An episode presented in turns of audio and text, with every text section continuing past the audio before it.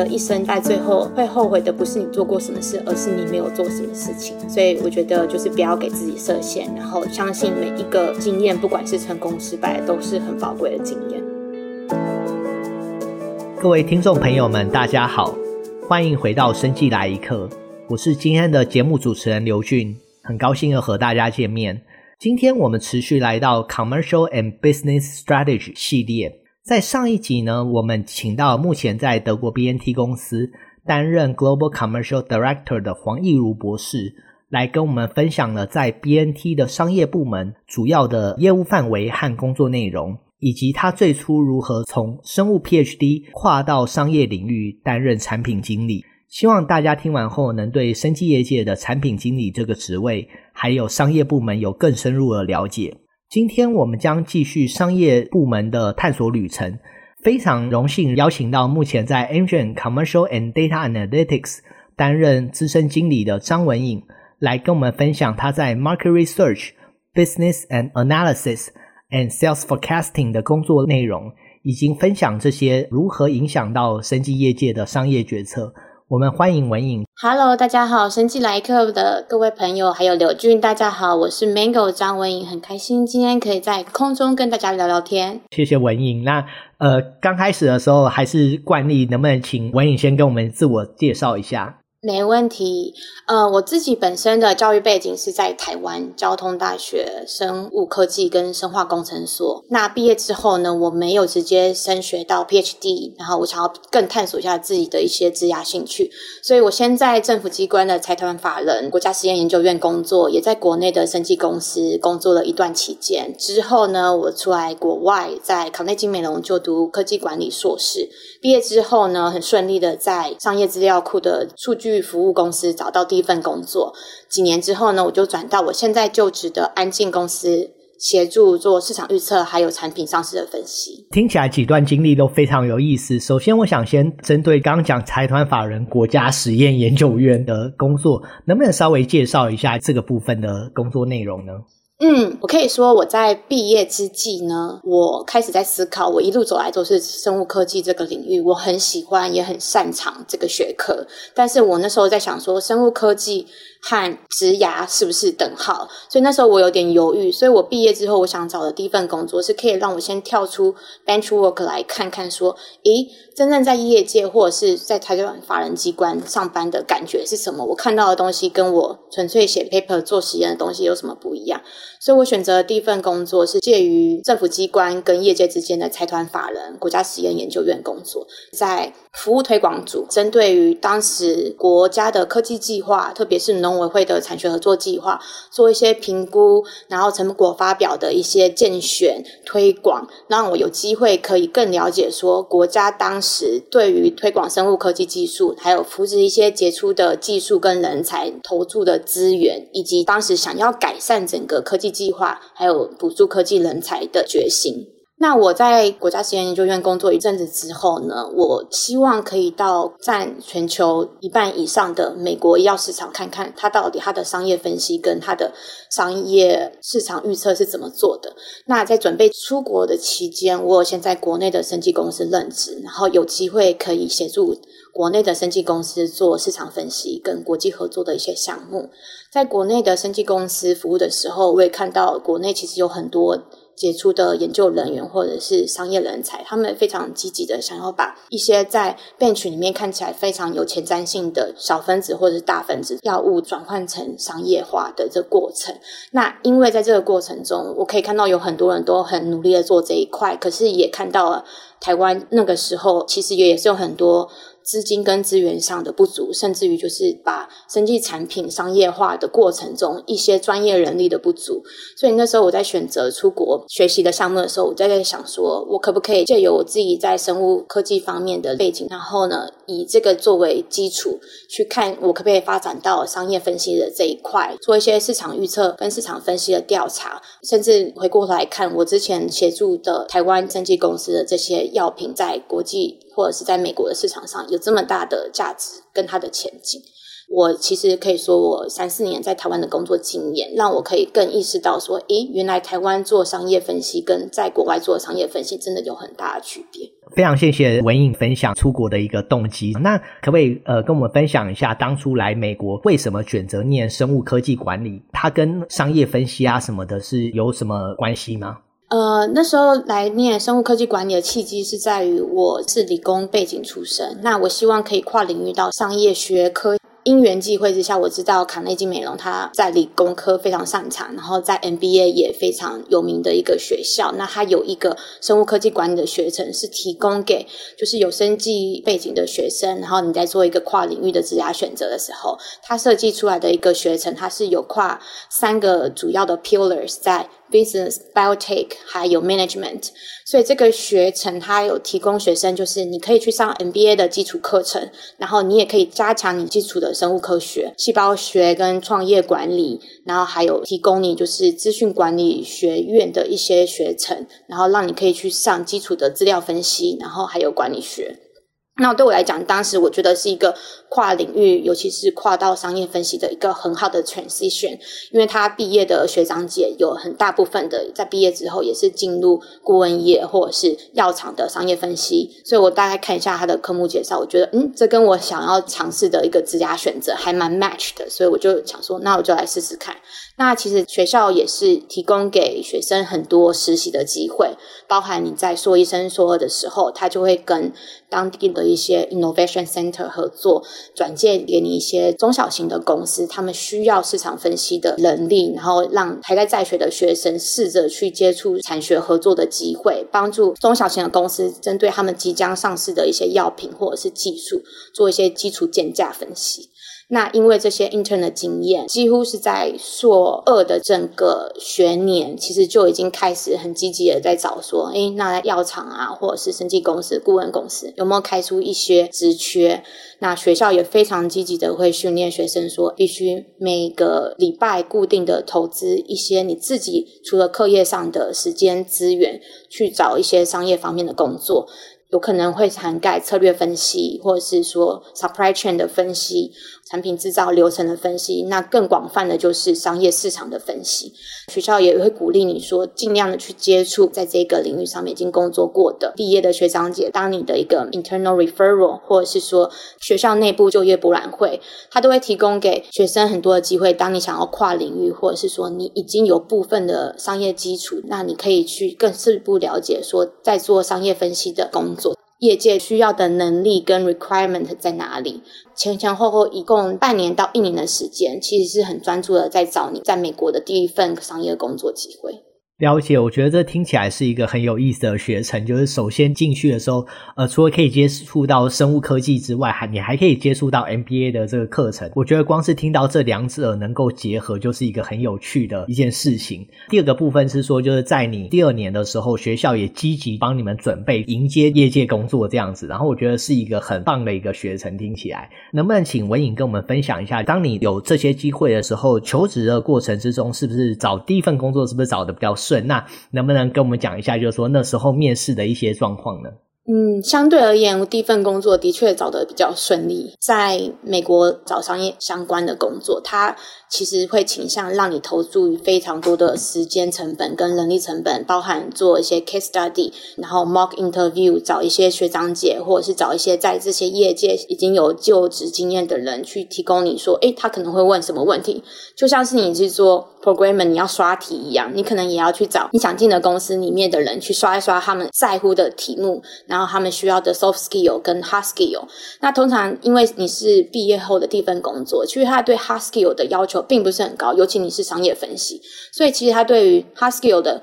一些 requirement 可能会是训练你的逻辑思考。当你的这份策略分析工作，你遇到了一个 business question 的时候，你会想要怎么分析？你会想要从哪些面向分析？你会想要涵盖的范围包含哪些？他其实比较在乎的不是你回答问题的正确与否，而是你思考问题的全面性。那这些东西其实会有一些范本可以让你做练习。学校还有学长姐或者是同学间都会有强烈的诉求，就是告诉你说，你学习是一个过程，可是你找工作才是你的成果。你的这份学习跟学历当做你未来工作的一个入门的踏脚石，所以你要必须理解到你的成绩跟你未来找工作的方向可能不是 proportional，但是你必须要非常 care 你找工作投注的资源，也很鼓励你去 networking，就譬如说你在 linking 或者是你在毕业学长姐上面可以找到的人脉资源。那对我来讲都有帮助，我就是在准备面试的时候会有更好的一些心理建设 level setting。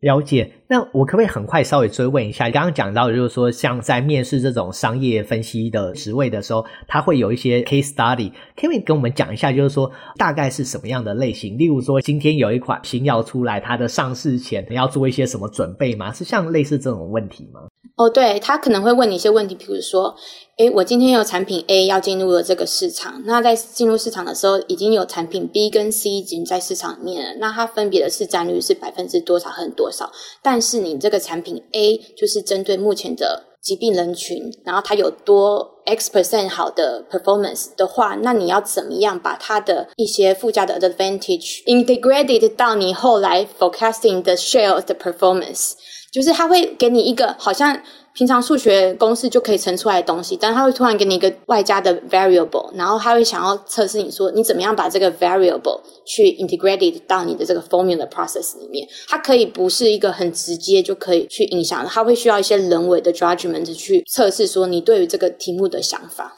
的确，就是说，从学校到业界的分析工作的时候，的确是有一个 gap。可能有时候大家跑分析，就好像觉得在跑数学模型或者什么的。但是其实我觉得有时候比较困难的是说，你怎么样把这些数字转成有意义的 business 的语言，然后让那些商业的人听到之后，可以从中获取一些讯息，然后产生下一步的 actionable item。那我觉得这个有时候是比较困难的一件事情。对，我想可以再补充一下，像刚刚那个 case study，它其实是说，今天有个新产品 A 要进入了这个，要进入一个疾病领域，那疾病领域里面已经有其他的产品，分别的市占率是 X 跟 Y，那你的新产品进去了之后，因为它的 performance 比现有的产品多多少个 percentage efficacy，那你觉得它会占多少市占率？它可能会是一个非常简单，然后给你条件非常少的题目。因为他既没告诉你说 X 跟 Y 这样已经算饱和了没，他也没告诉你说，诶，那你这个新产品其他的条件是什么？有没有很大的人力资源去辅佐它上市？他只告诉你，诶，它的 efficacy 很好，多好，所以他等于是要你自己去补足他没有给你的一些条件。这种情形，其实在理工科背景训练里面，就像，诶。你这个二元一次方程式里面，你少了哪个变数？我怎么可能会导出这个结果？可是他其实在这个 case 里面，他要你做的事情是，你去帮我试想，我需要哪些条件才可以把这个结果算出来？你 missing 的是哪些 condition？那如果你就是一个 real case，你 missing 的这些 condition，现实的环境里面，你就是没有这些 data，那你要怎么样在有限的资源里面做出你最好的判断？你会告诉你的面试官说：“那我可以假设说，这个 X percent 的 efficacy 会 equivalent Y percent 的 share because my assumption is blah blah blah blah blah。”它其实是给你一个机会去阐述你在思考问题过程中的逻辑，还有你考虑细节的一个谨慎程度。它可能。不会要求你 accuracy，可是它需要你可以完整的去叙述你整个思考的逻辑跟辩论的方向。了解，我觉得这个是一个呃很有意思的经验分享，我觉得我从中也学到很多，谢谢。接下来的话就是经过重重考验获得第一份工作，那我看到你的第一份工作好像是去 IQVIA，那可不可以先跟大家介绍一下 IQVIA 是一个什么样的公司？跟你后来去的就是 Amgen 医药公司在产业链上又是怎么样的一个合作关系呢？嗯，谢谢刘俊。IQPR 其实是在国际间一个非常知名的医药市场数据服务顾问公司。针对美国而言，它涵盖的几乎是百分之九十以上的所有药厂、生技公司产业链里面的商业化资料，从 sales 到 patient number、physician number、prescription number，还有一些更 detailed 的每个产品的药物特性、上市时间、专利过期时间，它收集了非常非常多的市场分析资料，所以几乎。百分之九十以上的美国药厂都会跟 IQVIA 合作，去购买他们的商业资料，然后来提供他们内部做商业分析跟竞争者的分析。IQVIA 不仅是一个 data vendor，它也会提供资料跟资讯分析的能力跟服务，所以它不仅就是可以卖给药厂资料，它也可以就是派遣它自己内部的顾问能力到药厂里面去帮药厂针对他们 business 的 function 跟需求做一些可能是 regular 或是 ad hoc analysis project。了解，非常感谢。接下来我们进到下一个部分，能不能请文颖聊一下，就是在 Amgen 的部门？据我所知，你现在所在的是 Commercial and Data Analytics 部门。那可不可以跟大家介绍一下这个部门？然后还有就是说，这个部门里面大概有哪些组别呢？Commercial and Data Analytics 它其实就是在公司大分之下的行销部的一个主要的架构。那 Commercial Data Analytics 顾名思义就是它的商业分析部。那它其实就是主要是辅佐一个公司的 marketing 部门、市场策略部门，去针对 data 淬炼出来的 insight 去 support 它的 business decision making。所以在 Amgen 本身的 commercial data analytic 部门之下呢，它涵盖了主要几个分支，包含了 commercial insight，就是所谓的市场分析。然后它的 commercial insight 有分 primary market research 跟 secondary market research，我们之后可以详细的谈一下。那之外呢，还有分出市场预测 forecasting，还有 data strategy 资料策略，以及 data science。然后它这边的 data science 是针对 marketing analytics 方面的 data science。最后就是 competitor intelligence。市场的竞争者情报收集。哇，听起来商业分析部门就是涵盖的范围蛮大的。你现在的话，主要是在 forecasting 的这个部分，可不可以跟听众朋友们介绍一下，这种 sales forecasting 到底是在做些什么？你们的 input output 大概是长什么样子？最后产生出来的预测结果又是怎么样影响一些高层的决策呢？谢谢刘俊的问题。我第一个就是想说，什么是 sales forecasting？为什么是 forecasting？forecasting 听起来好像是一个很高深的。项目，但其实不然，就是我们每天一睁开眼睛就在做 forecasting。你每天一睁开眼睛就要查今天气温是几度，我要穿什么样的衣服，今天开去公司要花多久时间，我要什么时候出门。所以对公司而言，forecasting 也是一样的意义。每个公司都需要一个 forecasting 的结果去判断，诶，那我之后我的资源要投注在哪里，要怎么运用，我什么时候要开始做什么事情，因为什么事即将要发生。尤其是对于药厂而言，pharmaceutical forecasting 是一个 very critical 的 business function，因为药厂的每一个投资计划的成果都会是十年乃至于二十年的一个长期过程才看得到收益，而在这十年跟二十年之间，市场早就已经天翻地覆、风云变色，一个 COVID 来了，什么都变了，所以其实。Forecasting 的方选呢，它的目的就是希望可以及时的帮你侦测现在目前市场的走向跟未来市场的趋势。高层的决策者可以知道，诶，那我短期内我的市场收益可能会长什么样子？我长期内的市场收益长什么样子？我今天投注了两百个 million 在发展这支新药，那我几年之后我才可以回收两个 billion 在上面。那这几年之间可能发生了什么事情？那我是不是应该要喊停？我是不是应该结束？我是不是应该？加码，或者是某两支新药的 investment 合并在一起，然后是 expansion。所以有关于策略上面的一些比较高层次的考量，你财务要怎么投，都会跟我们做的 forecasting 数字息息相关。那第二个问题，刘军问的是 forecasting 的 input 是什么？那它的 model 大概是长什么样子？那其实 forecasting 的 input 呢，就是在一些 trackable 的 data 上面，你去记录你想要追踪问题的数字，譬如说。你的 input 可以是哦，你现在每个 week 你收了多少病人，你卖了多少药，你现在每个 week 或每个 month 你赚了多少钱，所以它会收集就是 trackable regular 的 performance data，然后放进你的 model 里面，然后根据你每个 model 里面的一些变因，然后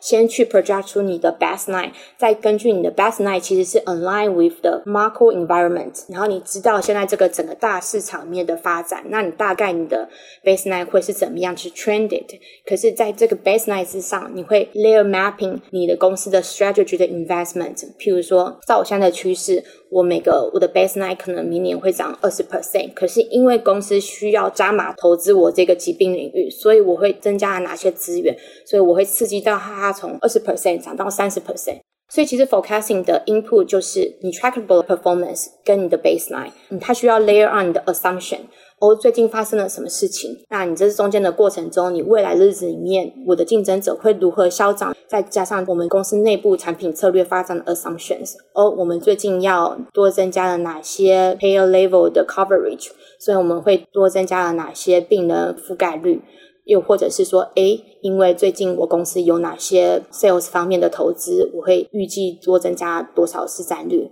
又或者是说，公司决定不投资，那你可能你的市占率一下就会掉下来了。所以你会 layer 到你内部的一些 strategy 的 variable 作为你的 assumption，然后用统计的概念去投射出说，那在一般的情况下，在信赖区间之内，你会有怎样的一个 base case？那在一个 high case 跟 low case 下面，的你的 sales 或者是你的 patient count 会长什么样子？这就是它的一个过程，会针对你的 input、你的资料。layer on 你的各种不同 assumptions 去 project 出 different scenarios，那根据你的 scenario 会把结果拿来作为你的 performance 的 outcome，那这些 performance outcome 则是公司短期跟长期之内要去 track 跟 monitor 的目标。你可能会把你的 outcome share 给你的 sales field team，说，诶，你明年你会长出多少的业绩？那你每个礼拜你可能要 deliver 出多少的业绩？它就会是你公司内部在 acquisition 方面去。对于 marketing team 或者是集合各项层面表现的一些 KPI，那我也可以再稍微的介绍一下所谓 forecasting 的 model 到底是怎么样去做出来的。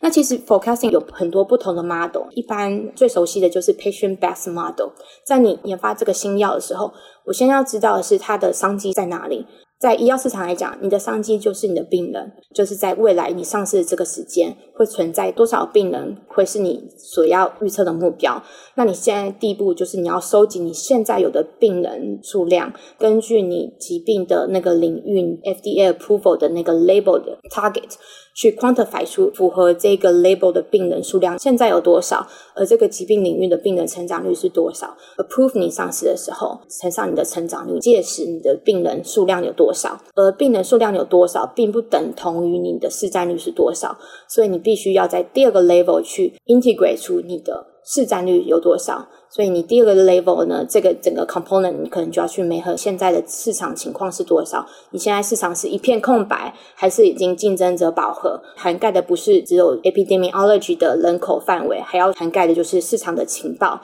layer 到你现在人口虽然很多，可是你已经有很多的竞争者在市场里面了，所以你可以成长的空间是多少？再来第三个部分呢，就是针对你市场市占率空间。去预估你的产品可以得到多少市占率，因为即使你有这么高的未饱和市占率，你可能没有办法拿到所有的市占率，因为你的药的成本，因为你跟 payer 之间的 contracting 的 discount 的关系。因为你本身的这个 price burden 对病人来讲，你不是一个很 friendly 的药，所以要针对你产品的特性，它是一个大分子药、小分子药，它的定价策略是什么？它有没有政府部门的保险补助，或者是它在商业保险补助的方面，它的竞争力是如何？去进一步推算出说，那在未饱和的市场里面，它可以拿到多少的未饱和市场的市占率？那再来就是再乘上一些财务上的 components，那每一个 unit 你卖出去，你可以达到多少的财务收支？那最后就会 project 出来你的 sales。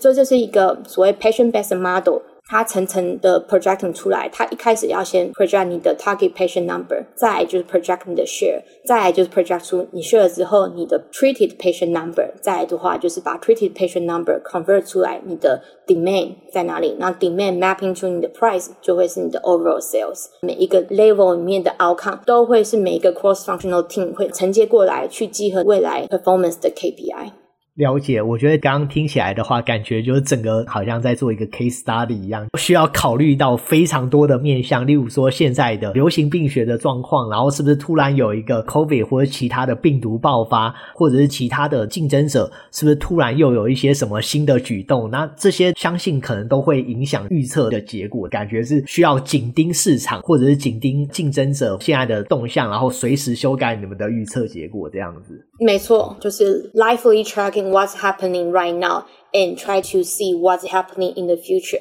然后针对你最好的判断，它不会是 perfect decision，但是是你的 best decision 去调整你的 model 各项参数的变化过程。了解，那能不能在这边追问一下？假设 forecast 出来明年的某某药，然后它可能有十个 million 的 revenue，有没有可能是说，当你把这项预测结果呈现给高层的时候，他们觉得，诶，不应该只有十 million，这个应该要二十三十 million？那当有这样子的预期的落差存在的时候，那请问一下，你们会怎么样做协调？我觉得这个问题非常好，这就是 forecaster 每天都要面临的问题。当你的 best judgment 跟公司 strategy 的 planning 不符合的时候，你要怎么样去 defend 你的 approach？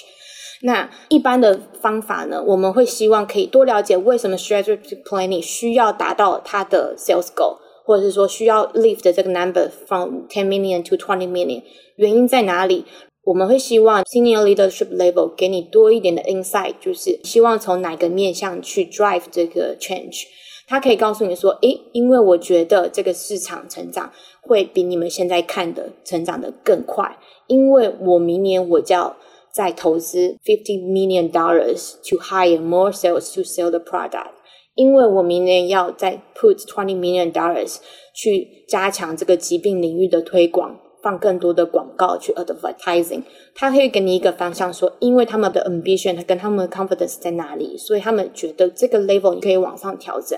那对于一个 forecaster 而言，其实我们是 support marketing 的 senior leadership 去做他们的 business decision。所以如果他们有这个愿景跟他们的 confidence，we will do it。但我们会帮助他拟定出一个信赖区间，会告诉你说，OK，你可以从两倍提升到三倍，可是你可能要面临的风险是，当你不能达到的时候，你可能会承受多少的 sales 的 lose。那我们会非常的 articulate opportunity 跟 risk。根据你的市场的浮动范围，你是有可能涨到这个面向，可是你可能要承受的 risk 是，当你不能达到某一个 level 的成长率的时候，你就相对而言你会损失多少 sales。药厂的 forecasting 不一定是每一次每一个 quarter 都达标的，可是药厂的 forecasting 绝对会是对于执行团队来讲是一个执行的 KPI。所以对他们来讲，我们做的 forecasting 不是 statistical forecasting，是 strategic forecasting。公司希望也需要你涨到这个 level 的数字，做一个众多产品里面的一个领头羊。只要你涨到上面这个数字，那你其他市场比较饱和、成长幅度比较低的这些药品，他们的压力就可以减缓。所以其实公司会针对于比较有潜力或者他们认为可以继续往上 push 的东西，然后增加一些 ambitions。这在公司高层的决定上面都是蛮常见的一种情况。听起来你们这边感觉是需要根据高层的需求，然后模拟这个结果。他们可能会提出各种的 business idea，但是这些 idea 到底是不是可行的？它的可行性有多少？面临的风险是多少？那你们可能就会根据他们提的这些条件去改你们的一些模拟的条件，然后看看说，诶，可能的结果有哪些这样子，然后再把这些结果提供给他们来评估，说他们最初这个想法或者是 strategy 的可行性。对，因为其实预测就是有一定的误差区间，所以如果公司提出来，他希望你达到的预测目标是已经明显的超越误差区间的可信度范围，身为一个 forecaster，你就必须告诉他说，你这个事情就是发生几率是百分之一、百分之零点一，很多事发生的条件是一个几率，就算是百分之九十九的信赖区间，也不代表它就是完全没有几率发生的事情。所以我觉得它其实会是一个统计预测跟 human intelligence forecasting 之间的协调跟 negotiation。了解，感谢分享。那接下来进到下一个问题，就是说，因为我刚刚听到你讲到 primary and secondary analytics，可不可以跟听众朋友们稍微介绍一下这两种分析方法的差别？另外，能不能再跟我们讲一下所谓的 commercial insight 到底是什么样的一个东西？嗯，我想先倒过来讲 commercial insight 是什么东西。commercial insight 其实就是在很多公司里都有这个部门，它就是一个商业分析部门。那它有个公司叫它 Market Analytics 或者是 Commercial Analytics，但其实它就是在协助公司做商业分析，然后还有市场分析。那像在 Engine 的这个架构上，Commercial Insight 呢，它分成两个分支，分别是 Primary 和 Secondary Analytics。那所谓 Primary Research 或 Primary Analytics，就是第一手拿到资料的 Research。譬如说，我想要了解这个医生他对于我新产品的看法是什么，所以我就针对我的新产品的特性去设计一个问卷。诶，我匿名问卷，我不告诉他我是什么产品，我说我是产品 A，那我在某几个 efficacy 的表现比现在的市占率领先者多了多少的 efficacy？那你有多少 percent 的 likelihood 会 prescribe 你的 patient 从产品 B 到我们产品 A？那你会针对你公司想要回答特定的 business question，然后非常 custom 买到你设计的一个 research。然后你针对你的 client，可能是医生或是病人去设计的市场分析、市场问卷，你直接可以面对于你受调查者，然后去收集他们的答案。你自己有自主性，可以去设计你想要获得什么样的商业资料，你想要得到什么样的意见。这方面的 research 叫做 primary research。另外一个分支就是 secondary research。那 secondary research 就是一个成本比较低，然后但是非常广泛运用的 research。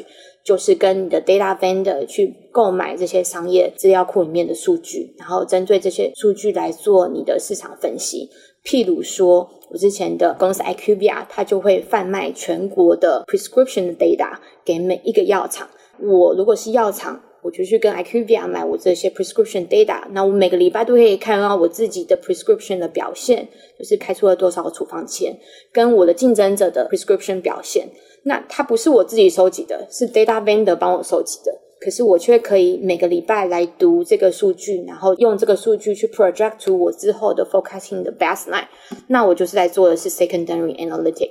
那 secondary analytic 相对而言是每个药厂都必须要做的事情，因为 primary research 是自己认为 data collector 成本太高了，所以通常是针对一个产品上市，你真的非常需要知道你第一手的 end user 的看法跟 value 的 perception 的时候，你会去设计一些比较 granular level 的问题，去 extract 他们的看法。但是在美国做这种东西就是贵，所以相对的，你会希望找出一个 vendor 帮你收集好全国百分之九十以上的 coverage 的这些每一个竞争者的 sales 的表现、patient 的表现、prescribers 表现这些东西，帮你 package 好以后，每个礼拜、每个月都送给你最新的 data，你可以拿这些 data 来看，然后建你们自己部门的 dashboard tracking 的 performance，然后 forecaster 也可以拿这些 data 来 tracking 跟 project 出你未来的 future trend，那这些就是。Secondary research 跟 secondary research data 的 application on forecasting，常听到的 Salesforce effective analysis 啊，或者是你的 competitive analysis 啊，通常这些主要的 data source 就会来自于 secondary 的 data。感觉听起来的话，就是 primary、secondary，然后或是 forecasting 之间都是有一些区别的，但是彼此还是有重叠的一些地方，这样子。没错，forecaster 呢，它的分界就是它需要帮你用。Either primary data 或是 secondary data 去 forecast future data，但所有已经发生过在今天之前的事情，past data、existing historical data，它的解读跟它的范畴就是由 primary researcher 跟 secondary researcher 去 own 的。所以当我看到了一个市场上的表现，说，诶，你今天卖出的这个药，你卖的怎么样？你去年卖的怎么样？你上个礼拜卖的怎么样？我想要知道为什么会这样，我会去问 secondary insight team 的人，就你现在所管理范畴的 data，你来告诉我这个 story 是怎么来的，哪个方面出了错，或是哪个方面做得好。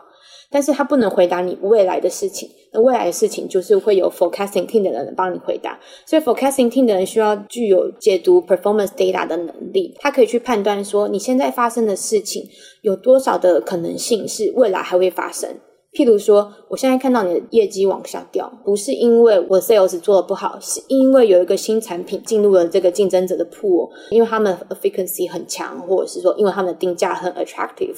因为外部的因素导致于你现在 sales 的下降。那 forecaster 他需要去解读说，你现在持续看到的这个 variable 会不会是你的 future 的 variable？他需要去做一些这种基础的 decision making 跟 judgment，project 出你未来的走向的时候，你可以知道说可控的因素在哪里，不可控的因素在哪里。感谢，就是文莹非常深入浅出的介绍 primary、secondary analytics，还有介绍整个商业分析的架构跟方法。刚聊了比较硬性技能的方面，接下来我希望能聊聊在你现在所处的这个职位稍微比较偏软性技能的一些经验。首先，第一个问题是，对于像我们这种就是学生物背景的人，然后希望进入商业领域的话，请问你有没有一些什么建议？假设你招组员的话，那有没有哪些技能或者是特质是你所特别看重的呢？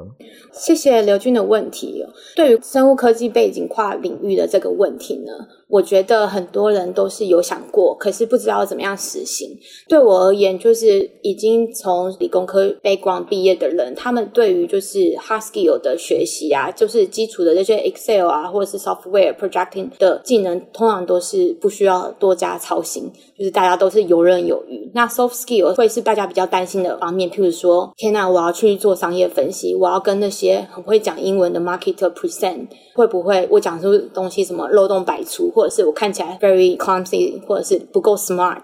就会是影响你在考虑我适不适合做这个工作的时候第一个隐忧。可是其实我觉得，在进入商业分析的这个领域来讲，我们可以反面的。去思考说，但是我相对于这些非常 good at presentation 的这些 public speaker 来讲，我的优势在哪里？我的优势就是在于我有思辨的能力，然后我其实在我的学术背景的训练之下，其实我可以非常有逻辑性，然后可以快速的去理解说这些前后的一些因果关系。那我觉得其实以往在 academic 方面的 training 都会是你在做商业分析一个很好的 background，就是你可能看不出来有直接印象，可是它会给你一个非常 system。Matic 的 logical training，所以其实我觉得我们会对我们自己做分析方面会更有信心。那 soft skill 的这一块。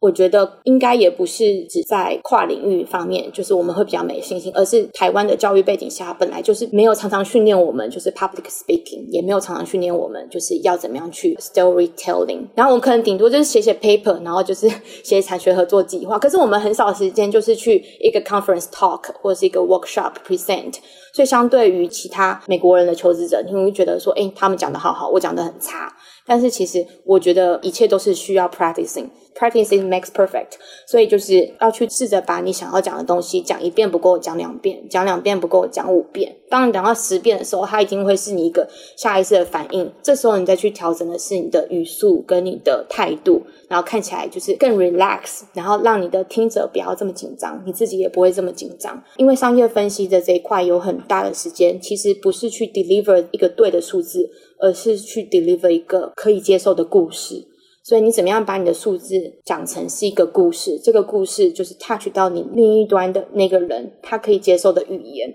有一些前辈他就会跟我们分享，当你是一个 foreigner 的时候，那你觉得 language is something，but language is not everything。就是 language matters，but it is not as big as you thought。所以你觉得这个东西你 uncomfortable of delivering，那你可以先试着用中文去 deliver 你想要讲的一些分析方式。然后你再去简化成一个版本，你觉得不是在这个领域里面的人听得懂的方式，然后你再把它转成英文讲一遍。那你久而久之之后，你就可以训练你自己怎么用英文去简化出一些很难的数字，然后 deliver 出一个 friendly presentation style，是你的 audience 可以 take。对我来讲，soft skill 就会是训练自己在做 presentation 的时候，你的 storytelling，put yourself in your partner's shoes。那你需要 present 出来的是给你的 marketing team 的人听，那他们可能不会对数字有这么敏感，他们也不会非常的理解这个数学关系。可是你需要的是选择他们听得懂的行话，去 deliver 他们 care 的东西。所以 strategy thinking 跟你的 presentation story building 会是一个很好的训练的方式跟技能。完全同意。然后刚刚听到文颖分享如何有效率的把分析出来的数字传达给不同的 business team。我觉得这个其实是一个非常重要的一个技能，在这边我可以分享一下，就是我们部门的 VP 选了一本书，然后让我们在 Book Club 分享经验。那本书的名字叫做呃 Making the Numbers Count，呃，书上就介绍了很多技巧，就是说你在怎么样讲一些很大、很深入、很需要专业知识的一些数字的时候，它里面教你各种技巧，让你的听众比较容易接收这个数字。对，那我记得我们看完之后，然后在那个 book club 我们做了练习，是根据书上的技巧来分析一些我们日常上有的一些数字，然后传达给听众这样子。对，所以我记得我那时候做的一个练习，就是怎么样去跟听众朋友们解释美国的国债到底有多大。我若没记错的话，它可能是三十个 trillion。那我记得我那时候举的例子是跟天上的星星相比，如果就是数天上的星星的速度跟数钱的速度一样的话，那假设我们从一月一号开始数，我花一天的时间把天上的星星数完。那我可能要数到 Thanksgiving 的时候，我才能把美国国债数完。它很快的就呈现出来国债的数字到底有多大。这个只是其中的一个技巧，但是我觉得在商业分析上，这个的确是一个很值得练习的事情。对，然后我也想要补充，就是说，因为商业分析通常就是我们对 number 很有信心，我们从头到尾我们知道怎么来。可是我的受众可能是跨部门，我的受众可能是高层，他没有这么多时间，或者他没有这么多精力去了解里面的 detail，所以他很需要的一个能力就是化繁为简，而且就是化不友善为友善。那这不友善不是他真的很不友善，是对他而言不友善，因为这不是他的领域。所以你要转化为对他友善的数字。另外一个非常重要的就是把 data 转为 insight，data 就是数字，insight 就是看法。所以你告诉他说，你的 performance 三千个病人 make week，OK，so what？你可以告诉他说，哎，我这个数字百分之百正确，OK，so what？就是他没有这个 so what。对于高层而言，一个好的 data analytics 是告诉你 so what。